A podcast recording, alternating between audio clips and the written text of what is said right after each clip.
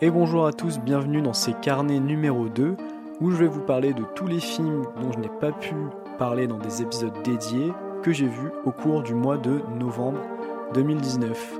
Et si vous voulez connaître la liste de tous les films qui sont évoqués, elle est présente en description de l'épisode.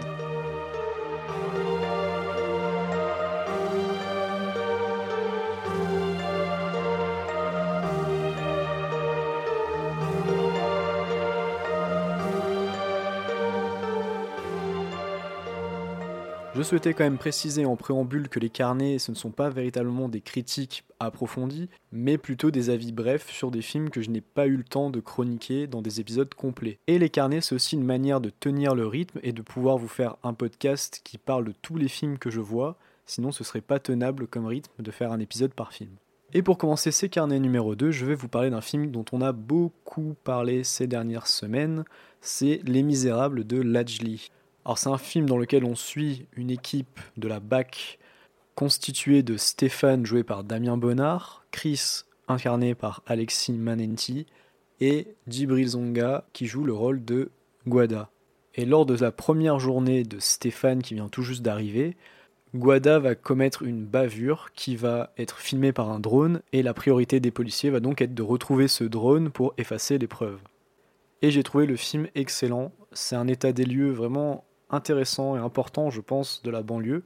Le film représente très bien les forces en présence et les rapports entre ces forces. C'est-à-dire que dans cette cité, on a à la fois du prosélytisme religieux, des dealers de drogue, des commerces un peu crapuleux, des enfants euh, qui, certains, sont un peu abandonnés par leurs parents, d'autres qui traînent juste là toute la journée, la police qui essaye de maintenir un semblant de paix sociale, mais en utilisant des méthodes pas toujours très orthodoxes et qui agissent un peu comme des cow-boys aussi pour se protéger, pour se protéger de la violence qui les entoure, mais aussi pour se donner une image de dur et pour pas se faire marcher dessus. Et pour moi, c'est ce qui fonctionne vraiment dans ce film, c'est cet aspect constat, c'est-à-dire qu'on montre les choses telles qu'elles sont, on montre la cocotte qui est sur le point d'exploser, mais au final, les solutions, ben, aucune des forces en présence ne les a. Et l'aspect politique du film est là, c'est que c'est la police qui représente l'État, et cet État, il est dépassé, il fait des erreurs, il est humain, il se trompe, et au final, il est impuissant face à tous les problèmes, toutes les choses qui doivent être gérées dans ce milieu-là. J'ai écouté beaucoup de critiques donner leur avis sur le film, et je trouve que, bizarrement, la question de l'enfance revenait assez rarement, alors que de par son titre, de par son sujet, de par ce qui s'y passe, pour moi, c'est clairement un film sur l'enfance en banlieue, comment grandir dans un milieu comme ça, comment s'en sortir, comment pouvoir construire un futur alors que la violence est omniprésente. Et de ce que j'ai compris des interventions de Lajli, le personnage avec le drone est en fait un alter ego du réalisateur qui a vécu des faits similaires, et notamment la dernière scène du film. J'ai trouvé le casting vraiment impeccable, tous les acteurs sont très très bons, et notamment Chris, qui joue un peu le cow-boy, euh, le flic à la grande gueule, qui est vraiment excellent dans son rôle. Je pense que c'est un film qui a déjà marqué le cinéma français et qui fait évidemment écho à la haine, on repense à la haine dans le thème des films de banlieue entre guillemets. Et je crois que c'est un constat intelligent et nécessaire, et le dernier plan du film notamment, ça risque d'être un des moments marquants du cinéma français de cette année. Il y aurait beaucoup plus à dire sur ce film, mais malheureusement j'en ai pas fait une critique parce que j'ai loupé les premières minutes du film qui apparemment sont très bien. Mais puisque je ne les ai pas vues, mon avis sur le film ne peut pas être tout à fait complet. Et je vous propose d'enchaîner avec un second film français. Ce film, c'est un autre film marquant du cinéma français cette année. C'est Le Chant du Loup d'Antonin Baudry, ce film raconte l'histoire de Chantered, qui est une oreille d'or dans un sous-marin, donc c'est-à-dire quelqu'un qui arrive à identifier les sons et l'acoustique sous-marine pour différencier une baleine d'un sous-marin. Un métier donc extrêmement important dans le pilotage de ce type d'engin. Et donc ce personnage incarné par François Civil semble commettre une erreur lors d'une mission, erreur qui met en péril de nombreuses personnes. Et cette mauvaise identification de la part de l'oreille d'or peut-être cacher en fait quelque chose de plus grave. Le Chant du Loup, c'est un film qui se rapproche vraiment de ce que peut être un blockbuster à la française. Au casting, on a donc François Civil, Omar Sy, Mathieu Kassovitz, Reda Kateb et aussi Damien Bonnard dans un plus petit rôle que dans Les Misérables. C'est un film qui est vraiment ambitieux pour un premier film et je trouve dommage qu'il n'ait pas eu le succès qu'il aurait mérité au box-office. parce que c'est quand même un film donc risqué avec un budget assez conséquent pour un film français. Toute proportion gardée, c'est un film qui m'a un peu rappelé un point limite à la française. Donc point limite, c'est un film de Sidney Lumet où en fait un missile atomique doit être arrêté de toute urgence. Et là, le scénario se rapproche un peu de ça dans sa deuxième partie. La grande force du film, c'est vraiment son suspense parce que c'est un espèce de thriller militaire très bien interprété. Vraiment, le casting euh, s'en sort très très bien avec une idée assez originale. C'est assez rare qu'on voit ce genre de film de sous-marin en France, qui plus est. Et surtout faire de cette oreille d'or le personnage central du film et faire de son métier le point de départ du scénario, je trouve que c'est intelligent et nouveau. En lançant le film, je m'attendais pas à grand chose et j'ai vraiment été surpris aussi par l'ambition du film qui vraiment euh, essaie un peu de titiller euh, les films euh, suspense à l'américaine. Et je trouve sincèrement que le film n'a pas grand chose à envier à ce type de cinéma que ce soit en termes de mise en scène, que ce soit en termes de scénario, que ce soit en termes de suspense justement, et même de spectacle. Je trouve que le spectacle du film est vraiment à la hauteur, et c'est un spectacle d'une qualité assez rare dans le cinéma français. Et pour toutes ces raisons, je regrette un peu de ne pas être allé voir le film au cinéma, de ne pas l'avoir soutenu en salle, parce qu'il aurait mérité ce soutien vu la prise de risque et la qualité du produit final.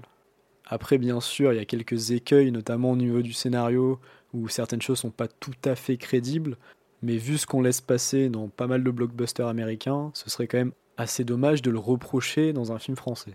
C'est vraiment un film que je conseille pour les personnes qui souhaiteraient un divertissement un peu original, qui chercheraient un bon film français, et bien sûr qui n'ont pas peur de l'ambiance un peu claustrophobique des sous-marins.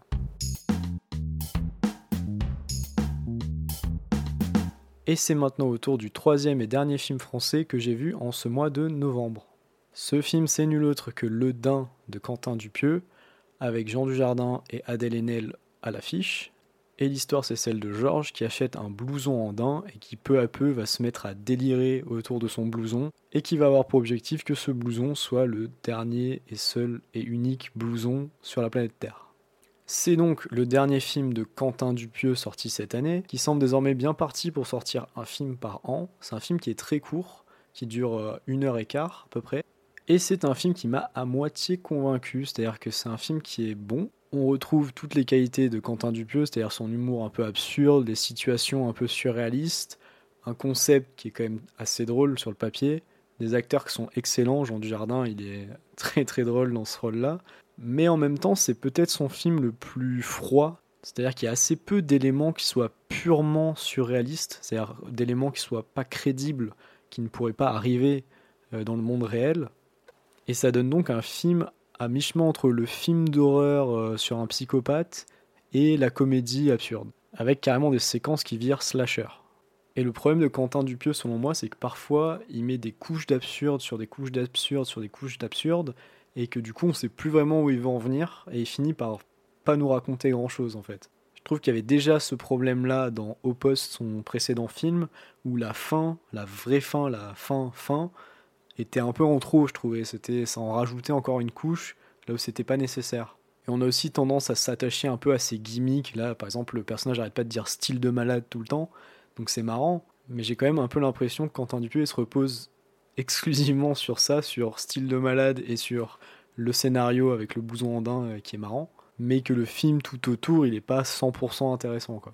Ceux qui aiment le style Quentin Dupieux et qui étaient déjà fans de ses précédents films, ils ne seront pas dépaysés, ils apprécieront Le Dain. Pour les autres, je pense qu'ils passeront un bon moment dans le film. C'est un film qui est très loin d'être désagréable à regarder, avec vraiment un Jean du Jardin incroyable, mais c'est pas non plus un film particulièrement intéressant.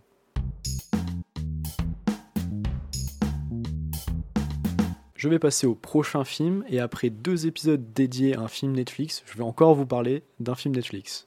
Ce film, ce n'est rien de moins que The Laundromat de Steven Soderbergh, avec Meryl Streep, Gary Oldman, Antonio Banderas, Sharon Stone et bien d'autres. C'est un film à sketch dans lequel Steven Soderbergh revient sur l'affaire des Panama Papers et où il va essayer d'illustrer les nombreuses strates qui ont été touchées par cette affaire et également comment les Panama Papers s'articulent, comment les banques étaient impliquées, etc. Tout le fonctionnement des Panama Papers, pourquoi c'était important de les dévoiler, etc. Alors c'est un film dont on était en droit d'attendre pas mal parce que mais déjà Steven Soderbergh c'est un réalisateur assez important parce que le casting est vraiment 5 étoiles. C'est assez hallucinant le nombre d'acteurs connus et reconnus qu'il y a dans ce film. Mais c'est un film qui m'a pas entièrement convaincu, déjà parce que les films à sketch de base, ça n'a jamais trop été euh, ma cam. Et dans celui-ci, en fait, on a un peu la trame qui est l'histoire de Meryl Streep. Et on a également les personnages de Gary Oldman et de Antonio Banderas, qui sont Jürgen Mossack et Ramon Fonseca, qui en fait présentent un peu euh, toute la dynamique, toute la mécanique derrière les Panama Papers, et leur récit fait office de fil rouge. C'est un peu triste à dire, mais j'ai pas grand chose à dire sur ce film finalement. Je trouve qu'il est bien interprété, il est pas mal réalisé, euh, la photo est sympa. Les multiples histoires, je les ai pas trouvées vraiment passionnantes, mais elles sont pas non plus, euh, on s'ennuie pas en les regardant. Mais j'ai pas trouvé le film très intéressant, quoi. Je trouve le film vraiment dispensable. Deux jours après, j'avais oublié euh, de quoi parlait le film presque. Bon, aujourd'hui, je m'en souviens encore, mais dans peut-être quelques mois, je l'aurais totalement oublié.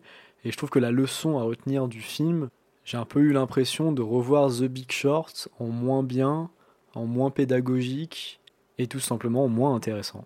Il y a une légère autocritique que j'ai trouvé sympa, l'utilisation du quatrième mur qui est sans cesse du coup cassé avec les personnages qui parlent au spectateur, elle est aussi assez bien amenée, elle donne un côté un peu original au film. Mais j'ai trouvé que c'était un film très dispensable et qui fera pas vraiment date dans la filmographie de Steven Soderbergh.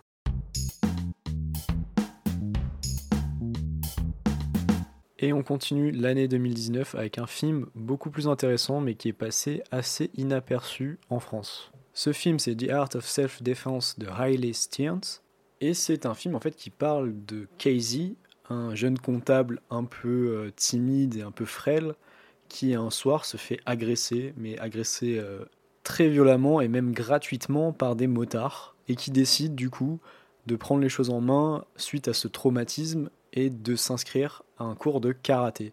Et en fait, si on arrête le résumé du film là, et c'est vraiment le pitch, l'idée de départ du scénario, on est très très loin de se douter de ce que renferme vraiment le film.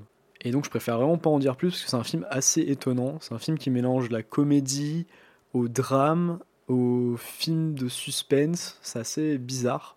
Et justement, on parlait de Quentin Dupieux tout à l'heure, et je trouve qu'on n'est pas très loin du Dain d'une certaine manière avec ce film, parce qu'il y a un côté assez décalé, assez noir dans l'humour, et c'est un film qui cache assez bien son jeu, qui a de multiples ruptures de ton. Et c'est la grande qualité du film, c'est ce qui fait sa force, c'est justement euh, cet aspect un peu déroutant.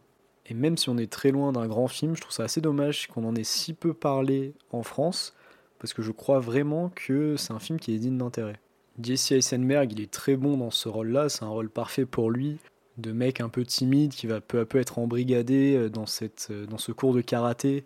Alessandro Nivola dans le rôle du professeur aussi, je le trouve très bon parce qu'il est un peu inquiétant, un peu bizarre, mais en même temps, on ne sait pas s'il est complètement à côté de ses pompes ou si c'est juste quelqu'un euh, qui renferme un peu de folie en lui.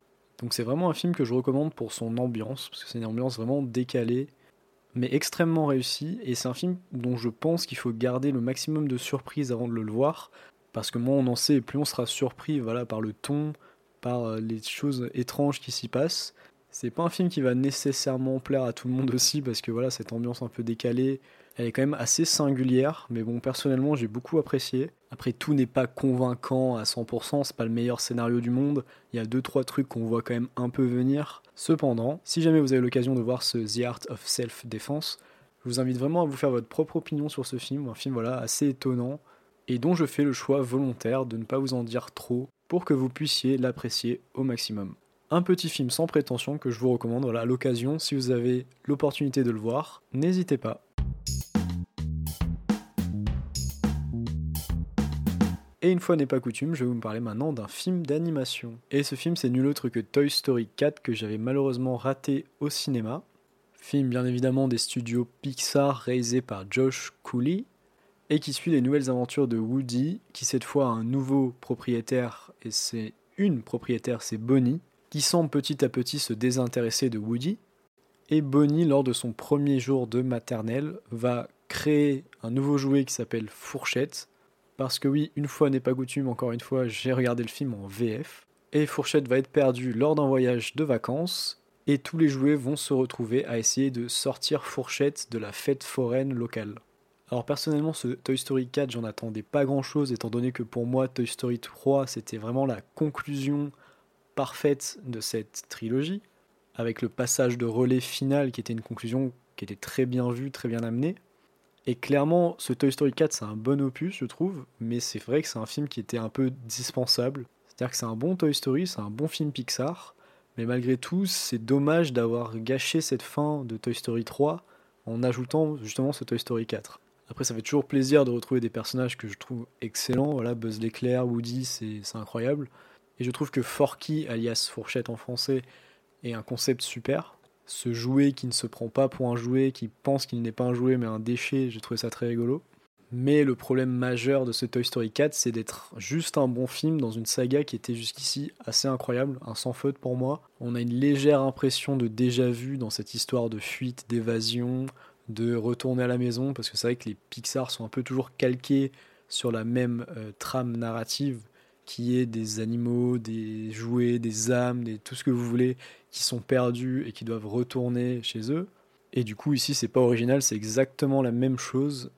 On perd également le deuxième niveau de lecture, le sous-texte, qui est assez souvent une des marques de fabrique, une des qualités des films Pixar, pour laisser place à un dessin animé de grande qualité, mais pas plus. Et comme j'ai vu le film en français, je peux faire une petite remarque sur le doublage du personnage de Gabi Gabi, qui est doublé par Angèle dans le film.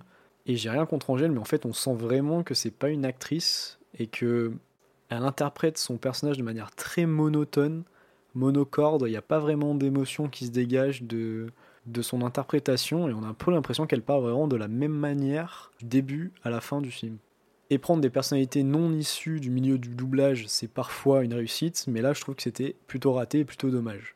Ça reste quand même un bon Toy Story, il y a toujours les moments un peu émouvants dont ils ont le secret, l'humour est toujours bien présent, et mention spéciale aux personnages de Ducky et Bunny, que j'ai trouvé très drôle, même en français, où ils sont doublés par Franck Gastambide et Jamel Debbouze.